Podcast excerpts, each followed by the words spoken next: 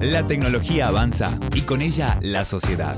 Lo digital y lo ético en una fusión para comprender la realidad actual.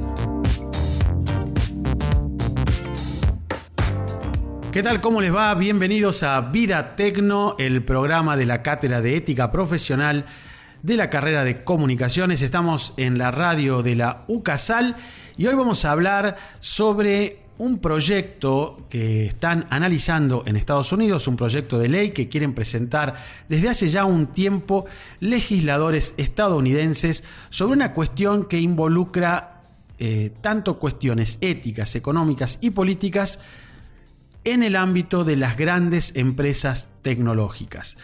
Vamos a decirlo de una manera muy sencilla y con, o por lo menos pretendemos hacerlo así, y con un ejemplo particularmente. Eh, la cuestión tiene que ver con que grandes empresas tecnológicas, Apple, Amazon, Facebook y Google, están siendo acusados de convertirse en verdaderos monopolios. Em, ¿Qué dicen algunos legisladores estadounidenses? Bueno, por un lado, lo más fuerte, podríamos decir así, lo más crítico sería plantear que empresas, y acá viene el ejemplo, como Facebook, por ejemplo, directamente se desprendan de empresas que han ido adquiriendo a lo largo de los años. Facebook, como ya lo hemos dicho en otras de nuestras en otros de nuestros podcasts y muchos ya lo saben, es el mismo dueño de Instagram y eh, de WhatsApp. Eh, servicios eh, bastante diferentes, podríamos decir así en principio, a lo que es una red social en general, que es el origen básicamente empresarial de Facebook, o su servicio original ha sido eso, una red social. Bien, eh, se establecen, eh, a partir de lo que estos legisladores están planteando, una serie de cuestiones que tienen que ver con eh, que estos monopolios que se han ido creando generan una competencia desleal. Entonces, muy típico en las economías como las de Estados Unidos, es tratar en principio de regular la competencia, de que la competencia sea lo más justa posible.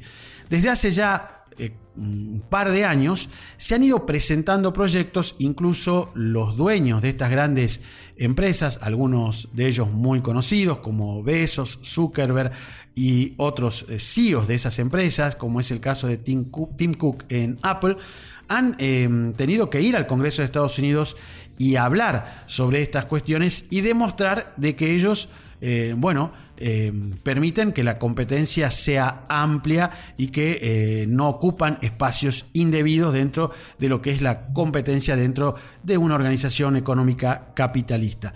Lo que te queremos comentar sobre todo es que por lo, por lo menos ahora, en estos momentos, se están presentando diversas alternativas que tienen que ver con que de ahora en más no se permitan este tipo de fusiones. Eso es lo, eh, digamos, lo inmediato, lo que los legisladores quieren conseguir en la inmediatez del tiempo, que se frenen este tipo de compras compulsivas que hacen algunas empresas porque quitan eso que decíamos, una competitividad Em, realmente justa.